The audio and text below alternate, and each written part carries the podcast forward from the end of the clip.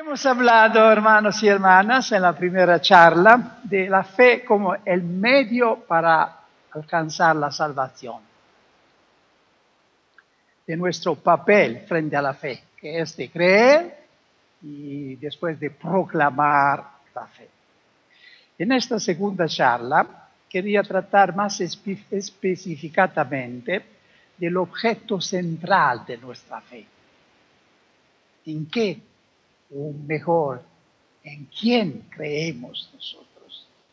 Y por supuesto la respuesta es el título de este libro que se ha sido presentado, Creo en Jesucristo. Jesús es el centro de nuestra fe. Esto parece descontado para nosotros, en cambio no es tan, tan claro.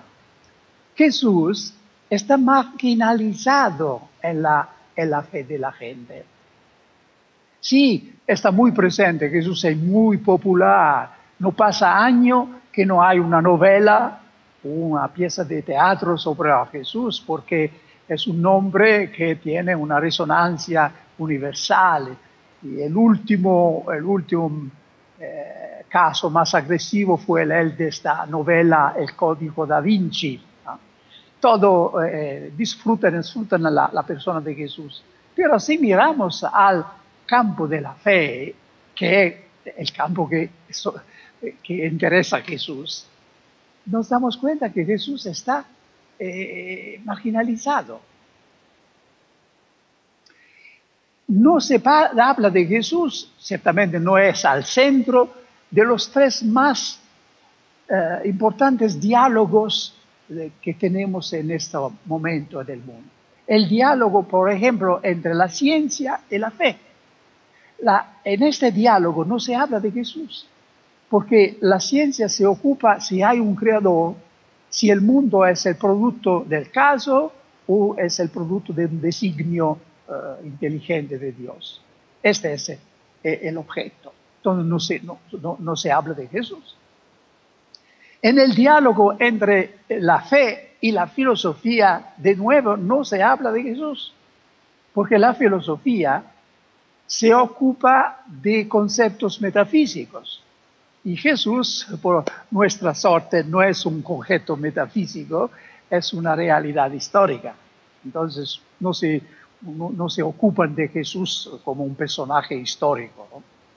En el diálogo, el tercer diálogo, que es en el, diálogo entre las religiones, que se ha vuelto tan importante hoy en día, de nuevo no se habla de Jesús. Allí en el diálogo entre las religiones se habla de lo que podemos hacer juntos, la paz, el, el respeto del creado, pero una vez yo he asistido a un congreso interreligioso a Milán y desde la mañana me, me, puse la, pregunta, voy a ver si una vez el nombre de Jesús está pronunciado para alguien, en todo el día el nombre de Jesús no salió de la boca de ninguno.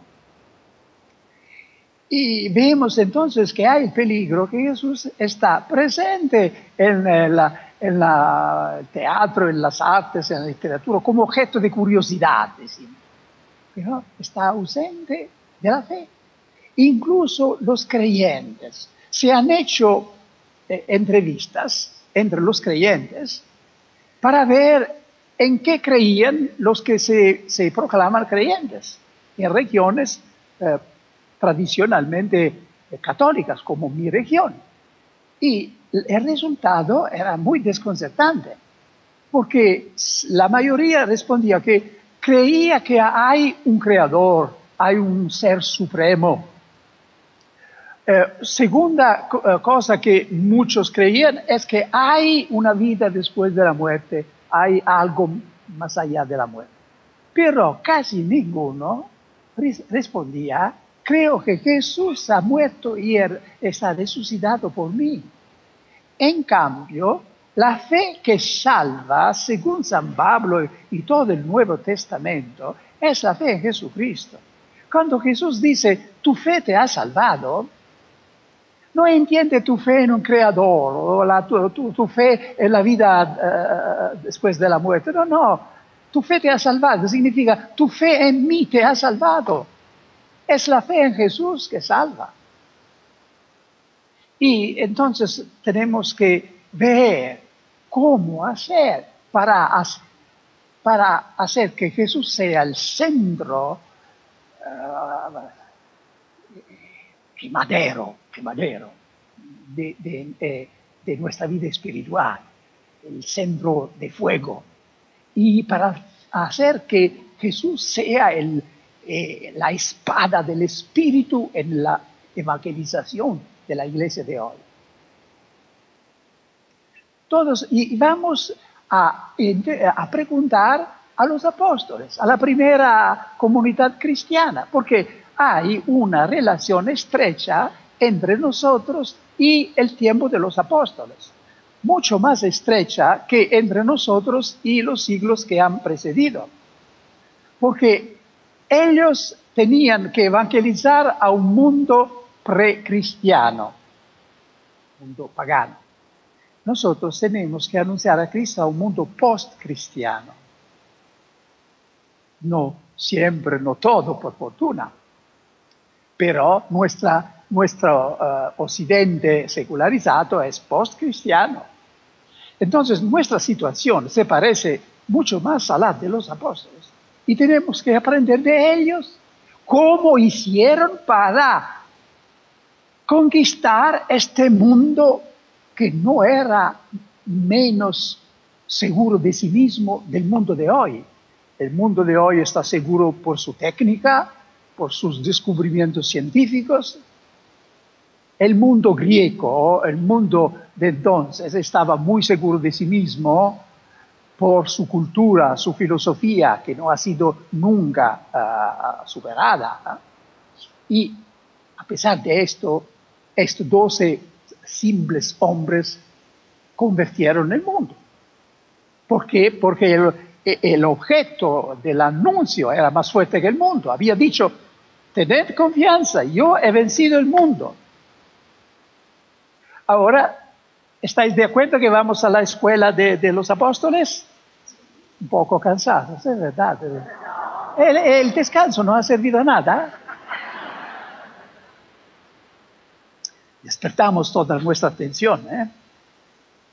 Eh, en la primera iglesia había una tradición común que donde eh, de, quien Pablo habla el tiempo, yo he recibido, yo he recibido lo que eh, eh, también he pasado a vosotros. Entonces hay un núcleo que está recibido, es la tradición. En esta tradición hay dos elementos muy distintos. Hay el kerigma y hay la que Vamos a explicarlo. El kerigma es el anuncio simple, sin razonamientos, de la muerte y la resurrección de Jesús y de su señorío. Kerigma, al pie de la, letra, significa simplemente el grito, pero en el lenguaje cristiano esta palabra se ha vuelto técnica y significa así, no cualquier grito, el grito que vehicula la, la nueva más importante del mundo. Jesús ha muerto por mis pecados, ha resucitado por mi justificación, entonces el Señor. San Pablo eh, eh, eh, llama esto también el Evangelio, el Evangelio, que en, su, en sus escritos significa el Evangelio sobre Jesús, no el Evangelio que Jesús ha pronunciado. Claro, hay el querigma entonces, ¿Qué es la vida qué? La vida qué corresponde a lo que nosotros hoy llamaríamos uh, la, el catequismo, la formación permanente, la teología, la apologética, todo lo que sirve a formar la fe. Ah, la cosa importante es que según San Pablo la fe brota solamente en presencia del querigma. Es la decisión que uno toma frente a este anuncio. Jesús ha muerto por tus pecados, ha resucitado por tu salvación. Si tú crees, serás salvo. Este es, e, e, el querigma. La la catequesis, la didaqué, la, la, toda la enseñanza, diríamos nosotros, sirve después para formar la fe que ha nacido y llevarla a la perfección por la caridad, a la perfección de la vida cristiana. Por ejemplo, San Pablo dice a los corintios, podéis tener diez mil, mil maestros pedagogos, pero vosotros tenéis solamente un Padre, porque soy yo que os he engendrado por, por el anuncio del Evangelio. Que tenía claro la idea que la fe de los corintios había nacido frente al anuncio del Evangelio. El Evangelio que, él dice. Eh, él explica este proceso de la fe en la carta a los romanos. Dice, ¿cómo podrán creer sin haberle oído? ¿Cómo podrán oírle sin que se le predique? Y literalmente, sin que se les predique, sería sin que alguno proclame el querigma, coris en greco.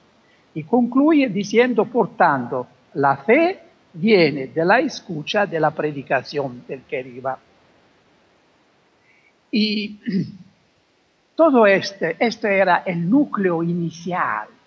Cuando no existían los cuatro evangelios, existía ya este anuncio fundamental que con palabras un poco diferentes resuena todo el tiempo. Jesús ha muerto por nuestros pecados, ha resucitado, entonces el Señor. El día de Pentecostés, Pedro lo pone en activo. Eh, ¿Os recordáis este, este discurso de Pedro el día de Pentecostés, que es el ejemplo más claro de una predicación querigmática? La predicación de la iglesia, donde nació la iglesia, el día de Pentecostés, fue una predicación carismática. Después de haber dado algunas explicaciones que como, como cualmente los, discípulos no estaban borrachos, sino que se estaba ah, realizando la profecía de Joel, San Pedro dice, hombre de, de, de Jerusalén, como para despertar la atención, hombre de Jerusalén escuchad estas palabras. Se siente que, hay, que está, que está para, para, decir algo muy importante. Escuchad estas palabras. Y pronunciar un nombre. A veces el querigma más fuerte es simplemente pronunciar un nombre y pronunciarlo con la unción del Espíritu, como Pedro, este, este Dios que brotaba, rebosaba de, de la unción del Espíritu. Jesús de Nazaret y cuando pronunció este nombre, tres mil corazones se empezaron a, temblar, se sintieron traspasados. ¿Os recordáis de este hombre Jesús de Nazaret que pasaba haciendo bien a todos porque alguien había olvidado a Jesús? Y cuando está seguro que han entendido de quién está hablando, hace salir dos truenos. Con el primer les matas a todos y con el segundo les resucita. Vosotros lo habéis crucificado, pero Dios le ha resucitado. Sepa con certeza entonces toda la casa de Israel. Hoy diría todo el mundo que Dios ha puesto a este Jesús que vosotros habéis crucificado, Señor y Mesías. Aquí estamos en presencia del anuncio sobre Jesús que tiene Jesús como, como centro y, donde, donde nació la fe de, la iglesia. Y ahora si se trata, tenemos que redescubrir la fuerza de este, de este anuncio eh, central, fundamental. Los evangelios fueron escritos después precisamente para desarrollar el contenido ha sido crucificado por nuestros pecados. ¿Qué había hecho este hombre? ¿Qué había dicho para terminar así? Se sabe que los evangelios fueron primero la historia de la pasión y resurrección de Cristo y el resto fue añadido poco a poco para explicar explicar el querigma que, que, que pertenecía a la muerte y la resurrección de Cristo. Este es eh, el querigma que a veces está resumido en una palabra. Señor. Quien dice Jesús es el Señor, dice todo. Dice, ha muerto por mis pecados, resucitado por mi justificación, entonces es mi Señor, es mi Señor. En la antigüedad cristiana, al, momento del bautismo, habían gestos que eh, expresaban todo esto, que ahora se han reducido a un esquema muy, muy, muy débil. Renuncias, crees, renuncias a Satanás, pero al comienzo habían ritos muy dramáticos. los que estaban a punto de ser bautizados, primero estaban invitados a volverse hacia Occidente. Occidente es donde eh, se pone el sol, el símbolo de las tinieblas, de Satanás, y tenía que hacer gestos de, rechazo. según San Ambrosio tenía que espitar, para decir que se, se cortaba completamente de todo el mundo de las tinieblas. Y después estaba invitado a volverse hacia Oriente, símbolo de la luz, del sol que nace, de Jesús, sol de justicia, y se inclinaba profundamente como para mostrar que aceptaba a Jesús como Señor de su vida. Este es el sentido del bautismo que el Espíritu Santo está renovando, no de una manera didáctica con muchas enseñanzas, sino con su poder, porque nosotros conocemos qué significa decir Jesús es el Señor. es diferente. Este título es diferente de todos. ¿Por qué? Porque quien dice Jesús es el Señor no está simplemente proclamando un título de Jesús entre los otros, está tomando una decisión personal existencial. Porque los demonios son nuestros, nuestros, eh, nuestros eh, maestros en esto. Cuando Jesús encuentra un poseído por el demonio en el Evangelio, vemos que este poseído no tiene ninguna dificultad a reconocer, sabemos quién eres, eres el Hijo de Dios. Otro poseído dice, sabemos quién eres, tú eres el Santo de Dios. No tiene dificultad porque, pero nunca sale de la boca de un poseído del demonio la palabra, sabemos quién eres, tú eres el Señor. Nunca. Porque decir tú eres el Hijo de Dios significa reconocer un hecho que no depende de ellos, que ellos no pueden cambiar. A veces cuando hablo, no a la renovación carismática, pero en ciertos eh, ambientes eh, añado, ciertos teólogos no lo saben, pero los demonios lo saben, que, Jesús es el Hijo de Dios. oh, sí, lo saben y tiemblan. En cambio, decir tú eres el Señor significaría decir, nos sometemos a ti, que reconocemos el dominio sobre nosotros. Porque decir tú eres el Señor es un acto que constituye de derecho Jesús ha, ha, empezado a ser Señor en la cruz, de derecho. Pero de hecho se vuelve Señor cuando alguien lo acepta como su centro, su Señor, su amigo, su todo. Esto fue la manera, este fue eh, esta espada que eh, abrió el surco para la, la aseminación del Evangelio. ¿Qué pasó después? Cuando toda la sociedad se volvió, volvió más o menos cristiana, la familia era cristiana, la escuela, la cultura, la fe y los, los niños estaban bautizados desde los primeros días. La fe eh, estaba como recibida por herencia, heredad, heredad, se dice, heredad. La familia, la escuela, la cultura se encargaba de formar la fe. Entonces no era tan importante eh, subrayar el momento decisivo cuando una persona se, se eh, decide decide, toma la decisión si aceptar a Jesús o dejarlo de lado en su vida. En cambio, lo importante era, eran las consecuencias de la fe, las consecuencias morales, los vicios, las virtudes. Y y se, toda la predicación y, cristiana, incluso la teología, se ocupaba eh, de la moral, de la ética, de las virtudes, eh, de la perfección. Ahora, hemos regresado a un tiempo cuando no se puede dar por descontado que la gente eh, llega a la fe por la familia, la cultura no sé si la cultura española es tan cristiana que educa espontáneamente al cristianismo. No me parece, no, no me parece. Todo el occidente, no, y no solamente, por supuesto.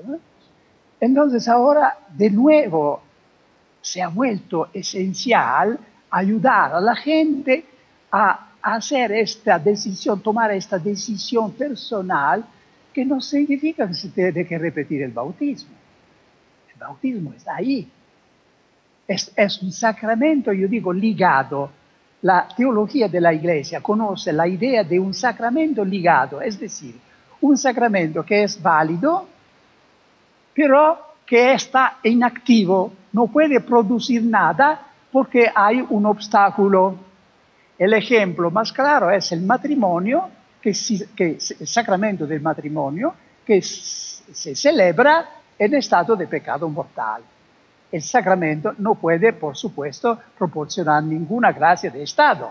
Claro, claro.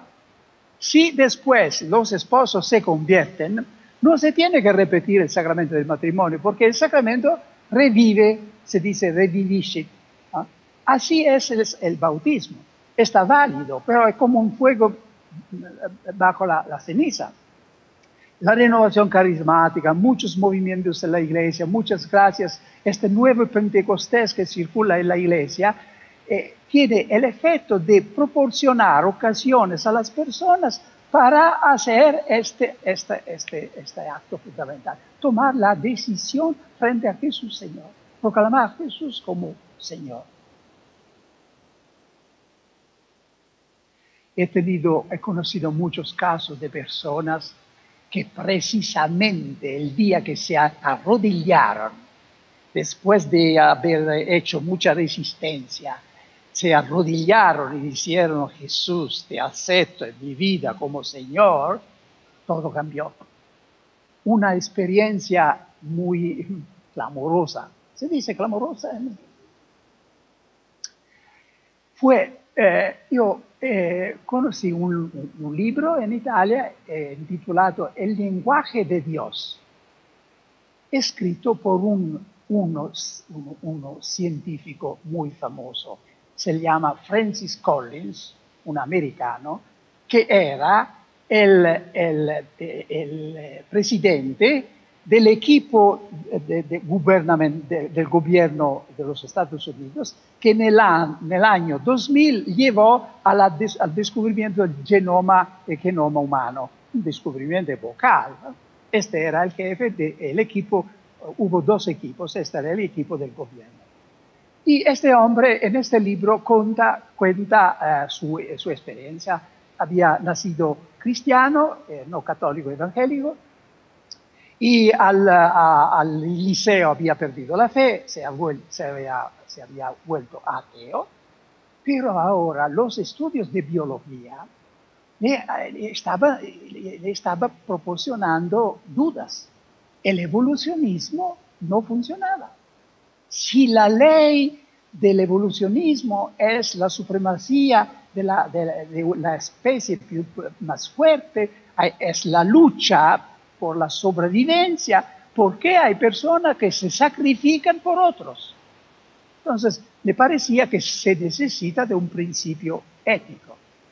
Y identificaba este principio ético con el ser supremo, con la divinidad, pero que algo que estaba muy, muy vago.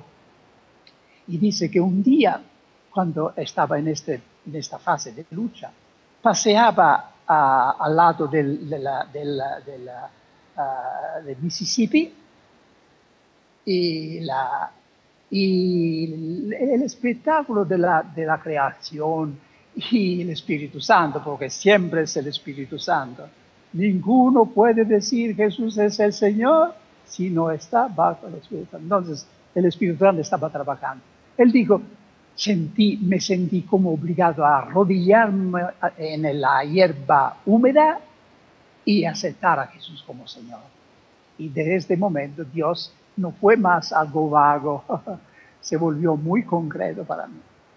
Y yo fui tan impresionado por el testimonio de este hombre que escribí una carta al Papa Benedicto XVI proponiéndole de eh, nombrar este hombre como académico pontificio. Sabéis que existe la Academia Pontificia que reúne muchos científicos, muchos uh, premios no, nobles, eh, eh, Nobel de la, de la, Papa aceptó inmediatamente y ahora este hombre es un académico pontificio. Una vez que estaba en Roma por un encuentro, le pedí de dar su testimonio en el programa que yo tenía hace tres años, en la televisión italiana y él, dio su testimonio en frente al público televisivo de cómo un día eh, se arrodilló y, aceptó a Jesús como Señor y ahora es, entre los científicos es un, testigo de Jesús.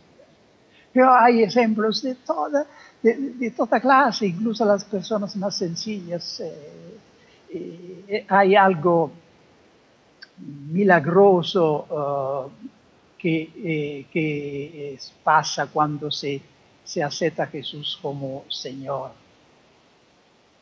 Hay ocasiones particulares en la vida cristiana cuando se puede poner al centro, ayudar a la gente a establecer esta relación personalísima entre mí y Jesús. Todo el resto viene después, los deberes, los, deberes eh, de Estado en el matrimonio, fuera del matrimonio. Después no tenemos la fuerza de, ponerlos en la práctica. Primero, ¿no? Como dice Papa Francisco, primero tenemos que poner el fundamento, una relación personal con Jesús. Y las ocasiones de proclamar el querigma son ocasiones como esta, por supuesto, lo hemos hecho esta mañana. ¿eh? ¿Lo repetimos? Voy a ver si tenéis buena memoria. Si con tus labios tú profiesas que y en tu corazón crees que serás salvado. Una ocasión muy especial para proclamar el querigma no se piensa esta ocasión. Y me, gustaría que si los sacerdotes presentes lo oían bien. Son los funerales. Los funerales. Sí, se entiende que son los funerales. Porque en otros momentos, el matrimonio, la primera comunión, el bautismo, la gente está muy, distraída, piensa más al vestido y a la, comida que, al sacramento, muchas veces, no siempre, ¿eh? pero en los funerales no, porque frente a la muerte estamos todos puestos en cuestión. San Agustín, hablando de la muerte de su madre, decía, yo lloraba sobre ella y lloraba sobre mí, porque entonces, en ocasiones como estas, primero tenemos que llorar con la gente que llora, como hacía Jesús que no empezaba dando eh, pronto uh, remedios, no, no, primero con la viuda de Nain llora, comparte la, la Después, yo soy la resurrección y la vida.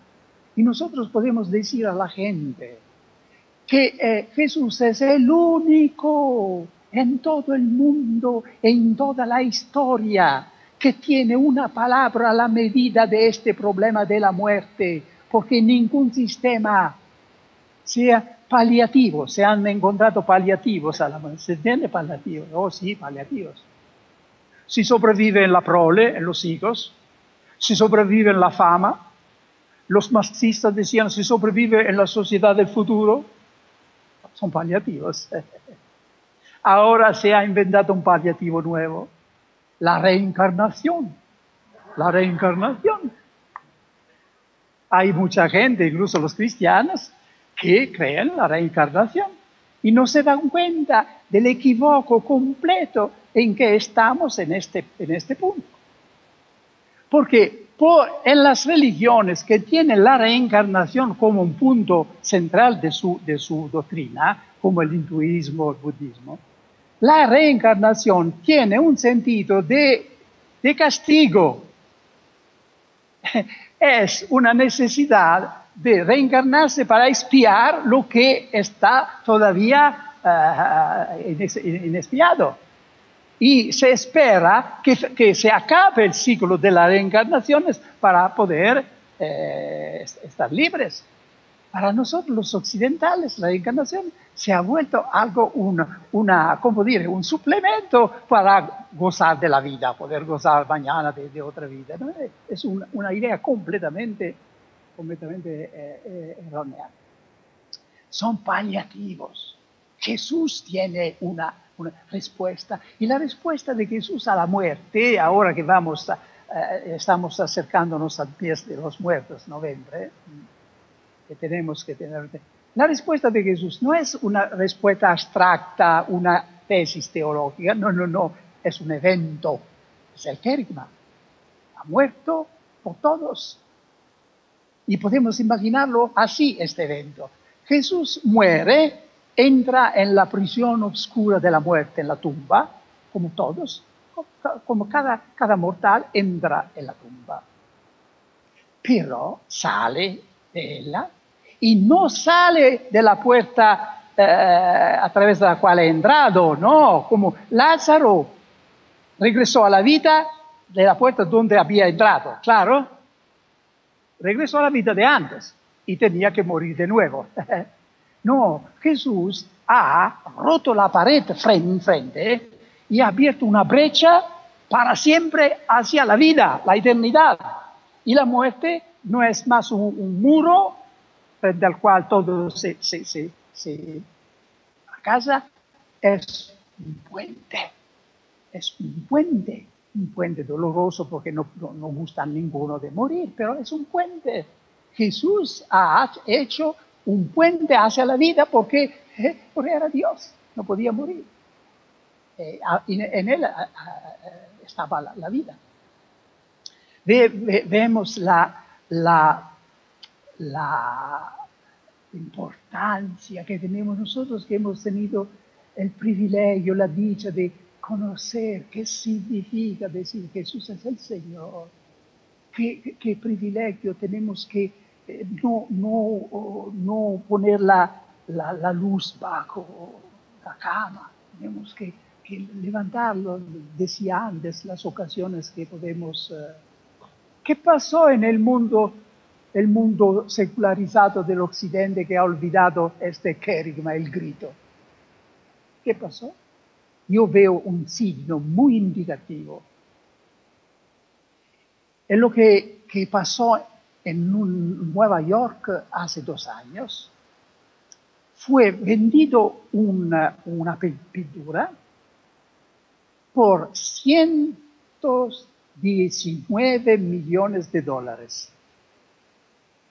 Una pintura que no parece un Leonardo da Vinci, es muy ¿Por qué esta pintura que se llama El Grito?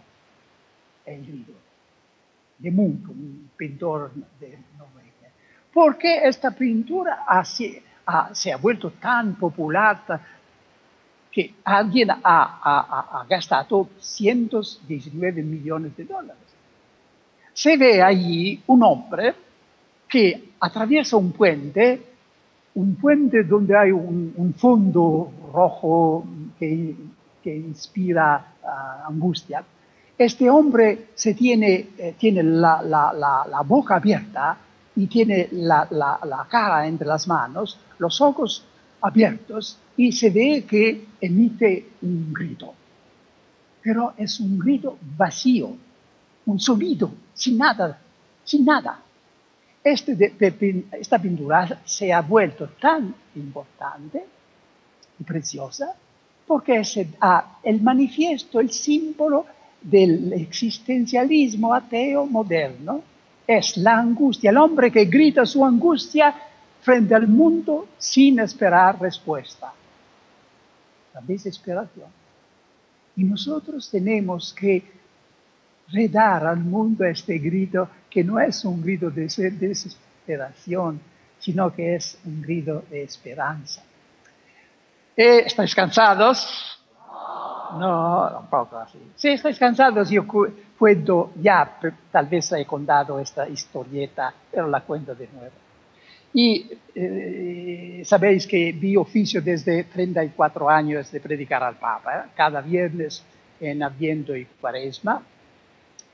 Y la primera vez que hablé en, la Basílica de San Pedro, en presencia de Juan Pablo II, me di cuenta que tenía que hablar muy despacio, porque había un, un resonido en la basílica. Hablando despacio, duré 10 minutos más que estaba previsto. Y el Papa, este, este, el Viernes Santo, tiene un programa muy intenso, hay la, la, eh, la Día de la Via Crucis en el Coliseo. El hombre que está encargado de los horarios del Papa, el obispo, el prefecto de la Casa Pontificia, estaba un poco preocupado y a veces miraba su reloj.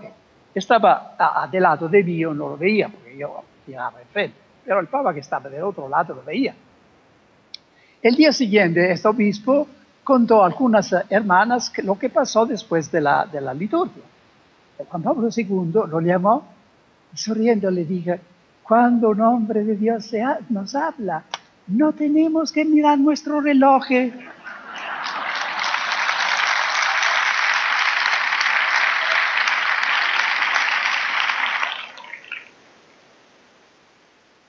Bien, ¿cuál sería la condición más importante, más necesaria para hacer que nosotros, movidos por el Espíritu, podemos anunciar de una manera tan simple al mundo que Jesús es el Señor. Ayudar a la gente a establecer una relación de amistad personal, de confianza en Jesús resucitado y vivo y presente a cada uno. Para hacer esto, tenemos primero que invitar a Jesús en nuestra vida. Por supuesto lo hemos hecho, si no, no estaríamos aquí. Pero siempre, especialmente en este año de la fe, es bueno renovar este acto que los primeros cristianos hacían acompañado de esos gestos dramáticos, renuncio, el higo. Tenemos que repetirlo. Y entonces que estos dos días no se acaben sin que en un momento de oración, de silencio, cada uno no haya invitado de nuevo a Jesús en su vida. En su vida no es en una abstracción, en su matrimonio, en sus negocios, en sus relaciones, en su vida sexual, se lee en el Apocalipsis esta frase de Jesús, yo estoy a la, puerta y toco. Y yo he descubierto algo un poco particular a, propósito de esta, de esta frase de Jesús. Que Jesús, para con nosotros, no toca para entrar, toca para salir. Toca para salir. Sí, para la mayoría de la gente Jesús toca para entrar porque dentro está el pecado, está el ateísmo y Jesús está excluido. Entonces, así por la mayoría de, la gente, incluso tantos cristianos, Jesús toca para entrar. Pero ya ha entrado en nuestra vida Jesús, ¿verdad? Hemos, hemos batizado, tenemos el Espíritu Santo. entonces, ¿por qué toca para salir?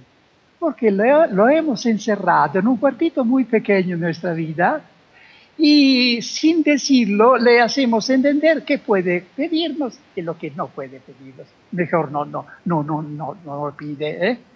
Y entonces él ocupa un espacio muy limitado en nuestra vida. Tal vez cuando oramos, eh, atendemos a la misa, si Jesús está al centro, pero después cuando estamos eh, con los otros en los negocios, no, no, Jesús toca para salir y tener esta llave especial, passepartout se llama, ¿eh? que abre todas las, todas las puertas de la casa y de manera que Jesús pueda, pueda estar con nosotros en cada momento de nuestra vida. No sea excluido de nada. ni siquiera del acto íntimo entre los esposos. Yo diría allí más que, que, porque allí están verdaderamente en el signo del amor trinitario. Una vez me encontraba en una, una familia y me di cuenta de lo que pasa cuando se anuncia una visita inesperada. Eh, el timbre eh, sonó y la mujer se dio cuenta que había una visita que no esperaba. Y yo vi qué hace la mujer en estos casos. Ella se, apresuró a cerrar las puertas de, los cuartitos que estaban en desorden, con los lechos, las camas no, no, no, hechas, para guiar. El, yo me dije, esto es lo que no se tiene que hacer cuando se invita a Jesús. Tenemos primero que abrirle precisamente el cuartito en desorden. Y hay en la vida de cada uno de nosotros un aspecto, un, cuartito que necesita Jesús para ser puesto en orden. Abrimos a Jesús este cuartito y veremos que Él hace las cosas mejor que nosotros. Amén.